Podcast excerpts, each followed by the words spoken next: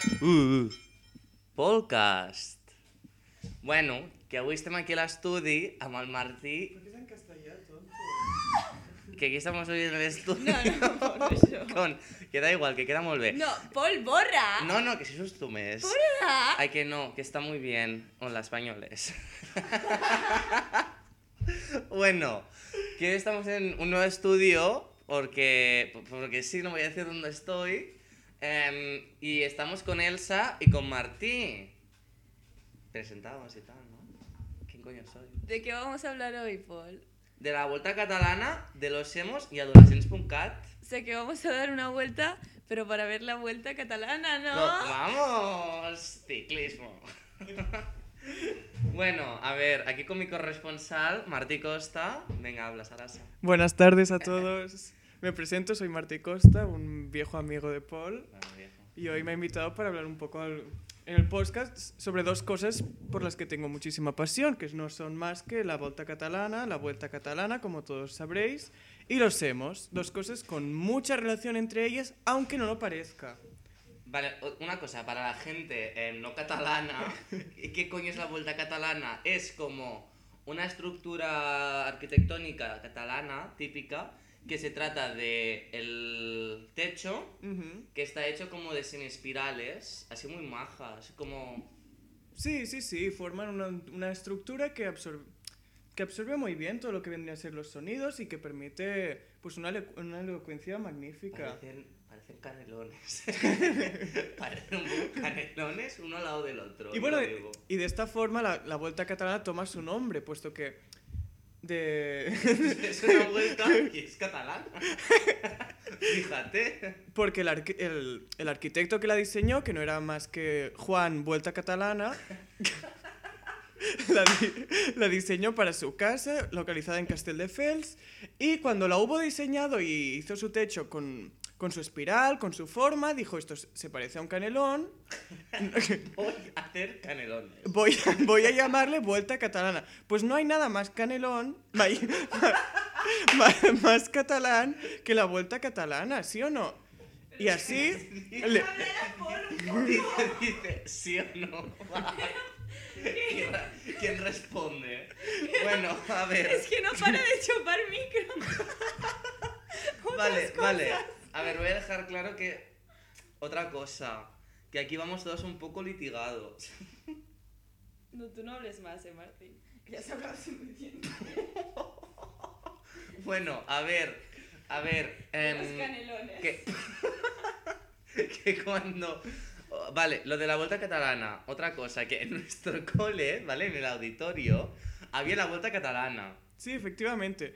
Pero la, la- la relevancia que tiene la Vuelta Catalana en nuestro cole es un engaño, puesto que la primera, el primer día que llegamos al instituto nos llevaron al auditorio y el auditorio contaba con una Vuelta Catalana en el techo. Entonces llegan y nos presentan y para ilusionarlos, para, para causarnos emoción, para causarnos ilusión, para estar en el colegio, nos dicen, nos dicen, os contaremos si la Vuelta Catalana es real o es pintada, es una ilusión óptica, cuando lleguéis al final del instituto. En la graduación, que nunca se hizo y por tanto no sabemos si es real o no. Hashtag fraude.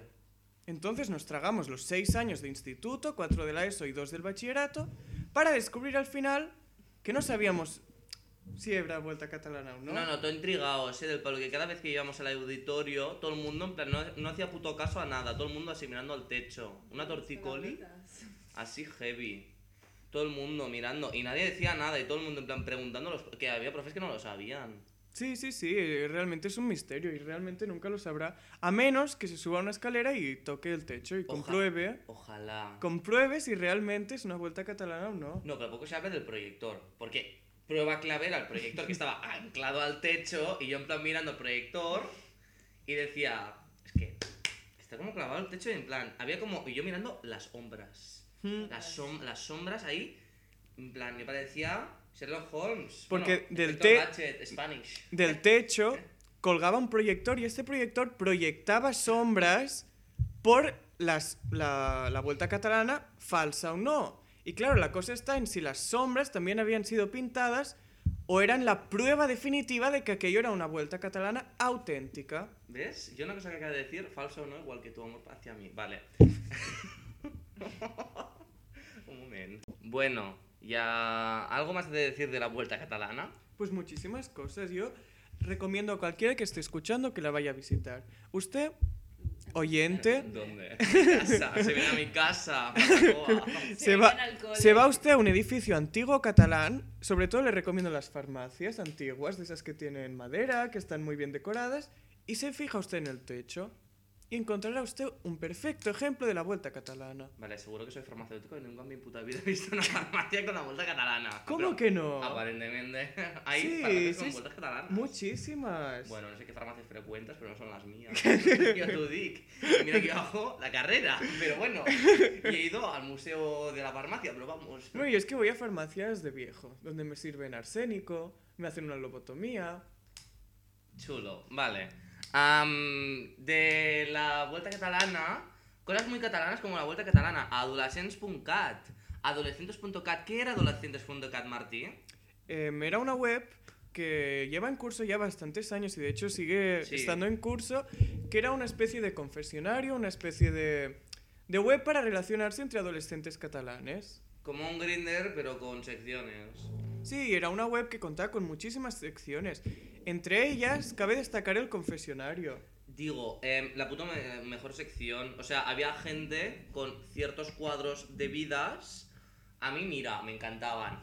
Habían unos, o sea, los mejores, homosexual quotes. Oh, lo de. Me fui a una fiesta de un amigo mío. me fui a la casa de un amigo mío que jugaba al fútbol. Y al final me metió gol. mira. Porque claro, habían Oh. distintas secciones dentro de este mismo confesionario donde la gente explicaba sus historias. Y había una sec- sección que era homosexual. Oh, y qué buena sección, igual que la de lesbianas. Oh, unas butch lesbian, vale, butch lesbian es esa lesbiana leñadora, muy masculina. Bueno, me van a cancelar por esto. Esto lo escucha Afri, vamos, me cancela. Bueno, am, entonces, ¿qué pasaba en el confesionario? Pues que salían hasta como tocamientos impuros de ciertos padres, madres, tíos y tías muy fuerte, en plan en Navidad, que estaban ahí celebrando las cosas y debajo de la mesa, pues había un regalito. No, no. Brutal. Es que la gente tenía ma- demasiada confianza en este confesionario y de verdad que contaban demasiadas, demasiadas ¿Tú cosas. pusiste algo? Yo nunca Ay, yo puse sí, algo. sí, Sí, sí. ¿Qué pusiste? No, me- no me acuerdo, pero es que puse... No, sé, sé que luego que puse...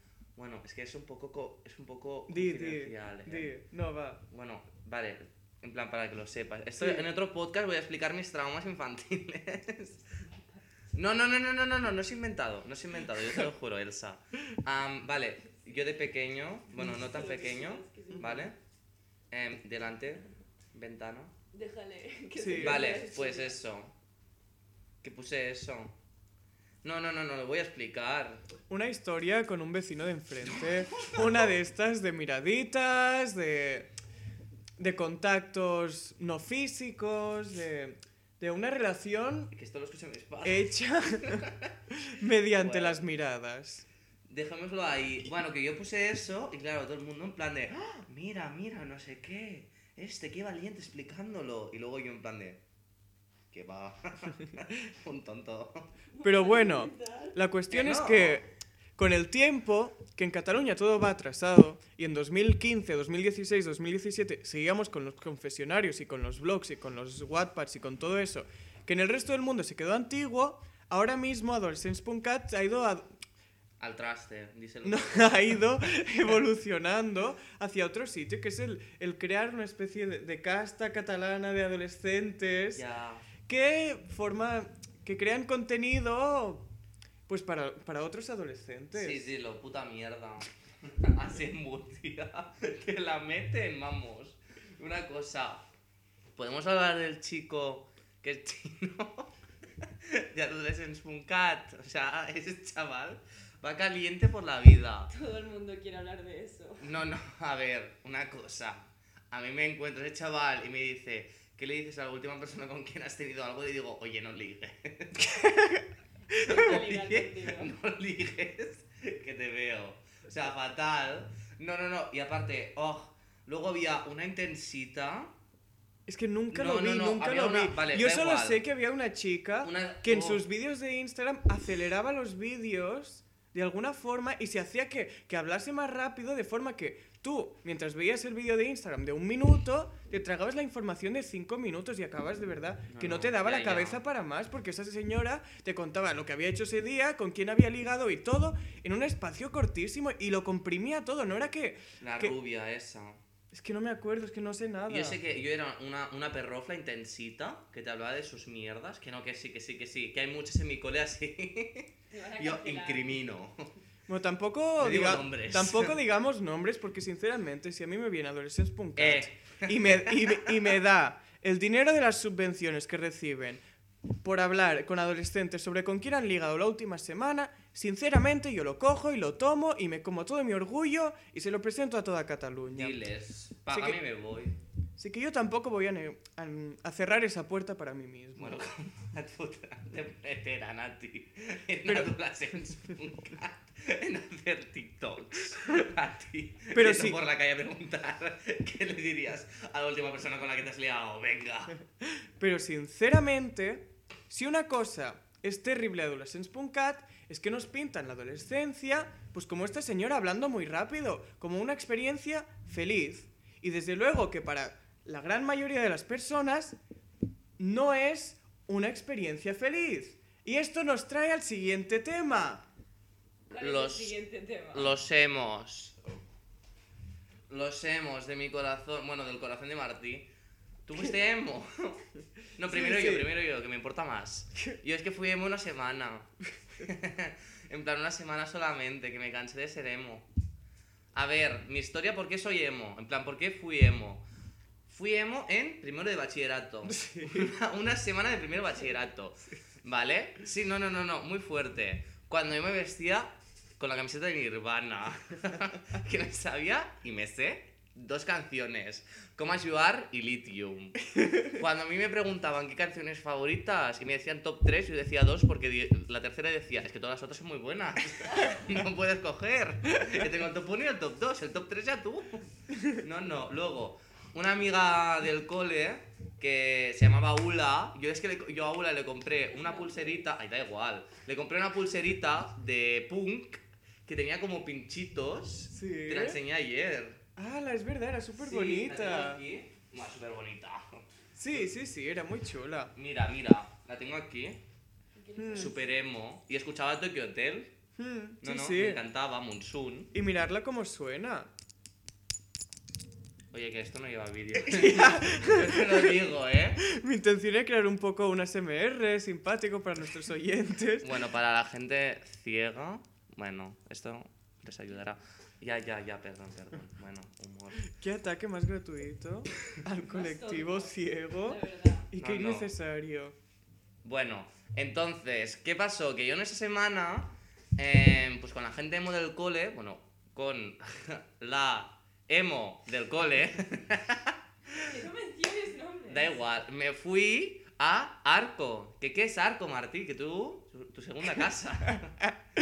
Arco es un sitio en Barcelona que para los que seáis de Madrid os sonará de la Plaza Europa. O Sudamérica, ¿eh? La, la Plaza Europa creo que es en Madrid y el equivalente en otras ciudades no lo sé. La, la cuestión es que es allí donde se reúnen todos los emos. Y en, en Barcelona durante mucho tiempo ese sitio fue Arco del Triunfo, un lugar modernista, que de hecho tengo como anécdota que contar que el Arco del Triunfo, que normalmente se, cuelen- se suelen construir para conmemorar algún triunfo, el Arco del Triunfo de Barcelona se construyó sin ningún triunfo en mente. Nadie ganó nada, ninguna guerra fue ganada, simplemente construyeron el arco allí como si hubiesen ganado algo. 1700 Tiene que ver con 1714, diles. Porque los catalanes, desde luego, que no han ganado una guerra en su vida. No, no, la batalla de l'Ebre. La van perder. No hemos ganado nada. Nunca. Entonces tenemos un arco del triunfo, pues como para fingir que hemos, que hemos ganado algo. Y por si vienen los guiris que no se saben la historia, para engatusarles un poco. Yes. Ah, bueno, a lo que íbamos. Y en Arco del Triunfo se habían decidido reunir pues todo un seguido de emos. ¿Por qué en Arco del Triunfo y no en cualquier otro sitio del mundo? Pues porque cerca había todo un seguido de tiendas, de mangas y etcétera. Y las subculturas otaku y la subcultura emo siempre han ido mucho de la mano. Ah, luego hablamos de los otakus. ¿O no? Well. Oh no. Well, entonces, ¿qué pasa? Que, o sea, no se, se reúnen como en Arc de Triomphe, pero mayoritariamente se van al parque de al lado, que es em, el Parque de la No. ¿vale? No, No, es no. debajo del puente. del No, que va, se quedan siempre en Arco del Triunfo. O por lo menos se quedaban en mi época. Ah, vale, es que en la mía, bueno, en la mía. En los dos días que fui a Arco de Triunfo, ¿vale? Em, fui al Parque de la Ciutadella debajo de un puente donde estaban menores, sí? menores de como 16 años bebiendo y fumando. Porque Arco no era más que un seguido de emos que se reunían, bebían y fumaban como cualquier otro adolescente. No, la cuestión es que estaban allí reunidos. Sí, sí. Y yo fui allí en los inicios de mi etapa emo porque Paul, que tuvo su época emo en primero de Larga, ¿eh? bachillerato, Larga e intensa. yo la tuve pues a una edad más joven, más temprana. ¿Cuántos? Que- ¿Trece? 13, 14 años. Es que tiene, tiene vídeos en YouTube colgados, seguido Costa Prat. Vídeo 1, minuto 30, donde sale con una chica, que no me sé el nombre, pero lo diría, explicando y relatando el momento actual de su vida, diciendo, oh, no sé qué, me quiero morir. Cuando la chica le pregunta, ¿qué quieres hacer ahora? Y dice, no sé, suicidarme. Martí, el optimista de 2000, 2000 ¿qué? 2015. 2015, 2016. Diles, año oscuro. Sobre esa época, sobre esa época. Y la cuestión es que yo, por inercia, siendo de los suburbios de Barcelona, yo tenía un estilo. Suburbio, Gabá, suburbios de Barcelona. Que no digas dónde vivo. Es que. No creo. Vale, Martín ha intentado cortar.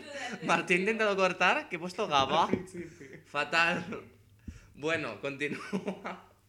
Aquí no corta nada, que me, mira, la gente para poner en plan cortar po- pone un pito, pues que yo no sé hacerlo. Entonces Bueno. no se cancela nada. Entonces, siendo los suburbios de Barcelona, de Gavà, que quedarán para otro vídeo, puesto que tienen mucho, pues mi estilo por naturaleza era lo que se llevaba en esa época, que era Kanye. Yo tenía mis gorras planas, que ponían New York, que ponían swag, que ponían YOLO, porque era lo clásico de la época. Pero claro, yo decidí hacerme emo por la influencia del internet, como tanta otra gente de nuestra generación.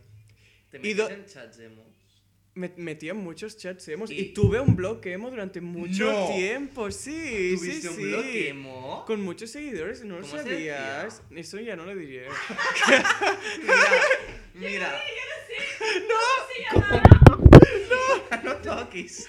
¿Cómo se llamaba? Pizza y piña o algo así. Pizzaypiña.com chatemo. No, no, no, que era, que era en Tumblr. Yo no lo diré. Era famoso en Tumblr y se llamaba Pizza Piña o algo así. Pizza piña Te para lo los juro. amigos. Quien lo, quiera encon- quien lo quiera encontrar, que lo Y, encuentre. y, hiciste lo típico de cómo seremos en Google. Y busqué cómo seremos en WikiHow. La cuestión es que, claro, siendo del Baix Llobregat de Gavà, no tenía yo más referentes que el Primark del Esplau. Entonces yo, decidido concienzudamente a ser emo y a dedicar toda mi estética a mi depresión personal, me dirigí al Primark. Y allí lo más emo que había eran unas camisetas negras, que eso es lo que estaba buscando, solo que el diseño era de Mickey Mouse. Habían camisetas negras de Mickey Mouse y unos, unos chándales que también eran negros que ponían Future. Sé que, sé que chándal Fu- dices. Future o una cosa de estas. Y yo me los compré pensando que sí era la cosa más emo del mundo. Me dirigí a Arco, donde yo nunca había estado, y llego allí y me sorprende la gente con sus camisetas de Nirvana, con sus... Con, Yo. ¿Qué va, qué va? Con sus brazaletes de pinchos, con toda, con toda la indumentaria, con sus cabellos teñidos, que en aquel momento era algo bastante nuevo. Luego se triunfó bastante y ahora mismo sí que hay gente con pelo teñido Hmm. en cada esquina, pero en ese momento era aún un poco, un poco extraordinario. Entonces llego allí y sinceramente hice el ridículo y me quedé allí y no dije nada en las tres o cuatro horas que me quedé allí. Me había traído una amiga que también era emo y me quedé allí sentado, sin hacer nada, temblando porque yo era muy tímido, con mi indumentaria del Primark, completamente convencido de que aquello era lo más emo que se podía ser, quedando humillado por lo emo que era la gente de allí. Pero, en plan, tú, estás todo el la. La verdad es que mis memorias de esa época son bastante difusas, pero como bien has dicho, hay un vídeo en YouTube de esta época Vamos a comentarlo, ¿no? Un poco. que acabo de ver. Si nuestra corresponsal Elsa encuentra la frase, la comentamos. No, yo no encuentro nada. Vale, pues entonces aquí no hay ayuda, ¿eh? Pero bueno, citándola, decía... Amiga. No diremos nombres porque aquí no comprometemos a nadie. Lo bueno, lo bueno de dormir es que parece que estás muerto. Para quien no lo haya oído, porque Elsa se encuentra un poco lejos, es, como decimos, nuestra corresponsal en Nueva York, que nos trae la información de ultimísima hora, nos ha dicho que lo bueno de dormir es efectivamente que parece que estemos muertos. Una frase que a mí me encantaba repetir por aquella época, y eso que tenía 14 años Optimismo. y no había visto yo. Yendo a la escuela se duerme. Y Dice esto. Tú te encuentras a un niño que te dice eso como profesor, ¿cómo te quedas? Pero Digo, bueno, mucho se ha odiado los hemos, y yo voy a hacer una defensa ardua. Puesto que... ¿eh? Tengo, tengo vergüenza de toda mi época, pero he de reconocer que toda la gente que ha sido emo, eso les permite hacer un crecimiento, convertirse en personas muchísimo mejores. Y todos mis amigos, absolutamente todos, han tenido sus épocas emos, mayores o menores. Acaban siendo otakus. Yo no. Bueno, Elsa, guau. Ese es un tema para otro día. Porque época humo, emo contigo, Elsa, la hubo. No. Pero, Bueno. Elsa, ¿no tuviste ni una semanita? No, nunca. Bueno, He subjetivo, tenido ¿eh? mi época choni, pero ya está. Y qué buena época. Eso sí que da para un podcast. No, y la época choni de Carlota. Eso da para dos. Eso da. Vamos.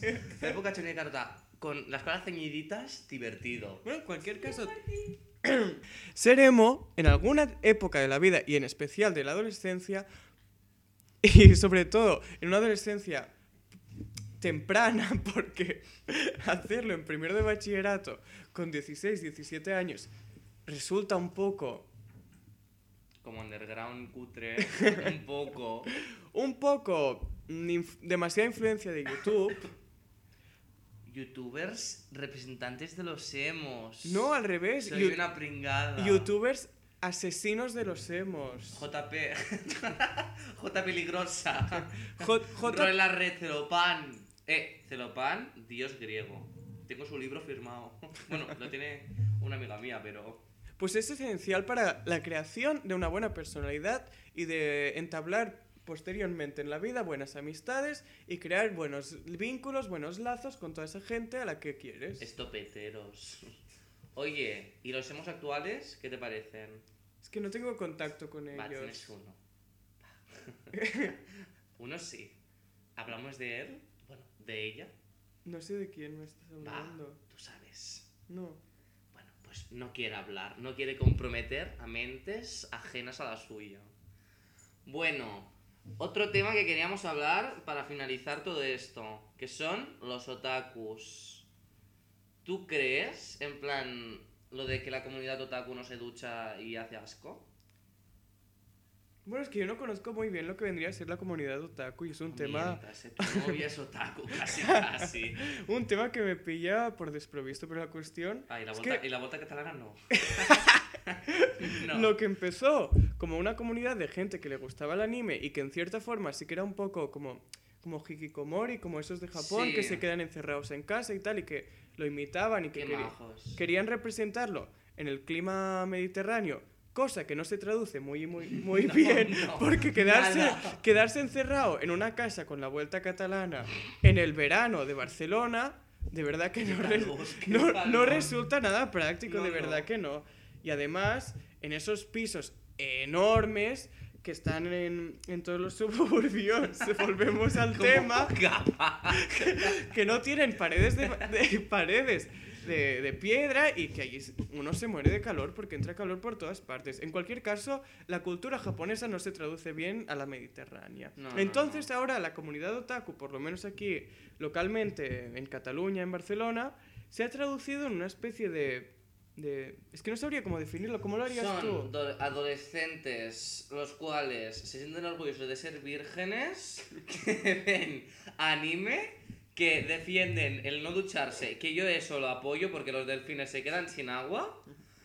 y que su brand es vestir lo más colorido, lo más grande y lo más suelto posible con ropajes de em, salones manga. No, pero ahora los otakus no son tan así. Ahora ser otaku está como más de moda y son más como e-boys o e-girls. Ahora la influencia... Pero es de diferente, la e-boy. Pero la Un influencia... e-boy es un, un otaku que ha follado. Ese es- Period, eh, sí, sí, sí, sí, sí. Realmente... Me van a cancelar todo esto. Realmente, ahora los otakus, su problema es que han follado y, to- y toda su estética ha cambiado y hay todo un seguido de... Que ha habido fetichismo por eso. Sí, ahí hay seguridad y hay cosas. No, no, ahora yo es que te lo juro, veo un otaku y digo, eh, pues tiene su puntito. Sí, sí, sí, han ganado atractivo.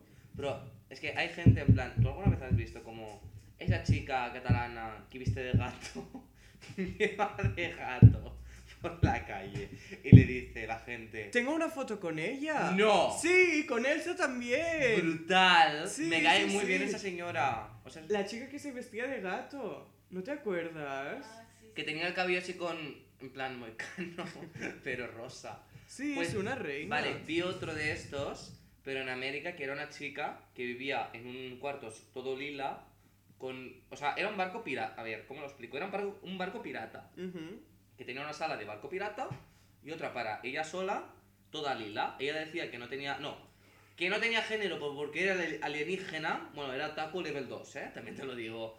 Em, y vivía con un hombre de 54 años, ella, que no tenía mano, tenía muñón, tenía un garfio de pirata y era como una fantasía de que ella era Peter Pan y el Capitán Garfio estaban enamorados. Pues Reine, Reine, ¿qué quieres que te diga? Diles. Le adoro. No, no, brutal. Me fastidia un poco el plagio porque sinceramente está claro que la chica de Barcelona vino primero Diles. y este chique de Estados Unidos se ha copiado, pero reine y que viva y que sea muy feliz con su, con su marido con un garfio. Totalmente. Yo te lo digo, es que el Garfio tiene juego, eh. tiene juego. Yo te digo, tiene juego. Y el Muñón también. Sí. Sí. No, es que hay gente que le gustan estas cosas. Fisting. Bueno, para los menores, porque sé que me escuchan algunos, el fisting es como el fishing, pero más adentro. Digo. Em, bueno, y yo creo que un poco hasta aquí el podcast de hoy. Sinceramente. Sí, sí, sí, en el guion no nos quedan cosas por las que hablar y... Vamos a hacer otro. O no. Pero aquí dejamos, con esta nota final, acabamos nuestro podcast de hoy. Sí, como excepción voy a poner la foto de la Volta Catalana en el podcast. Voy a hacer un, un edit, ¿vale? Con la foto de la Vuelta Catalana en el podcast poniendo podcast. Y, bueno, hasta aquí. Digo... Ah, no, y una cosa que quería decir, perdón. Antes de que acabara el podcast.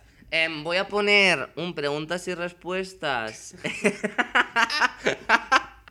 No, no, no, es broma, sino que os voy a poner como para hacerme preguntas personales o no personales de opinión en mi Instagram, podcast barra baja 32, que como quedan dos minutos voy a explicar por qué se llama, por qué hay el 32, que quiero dar créditos.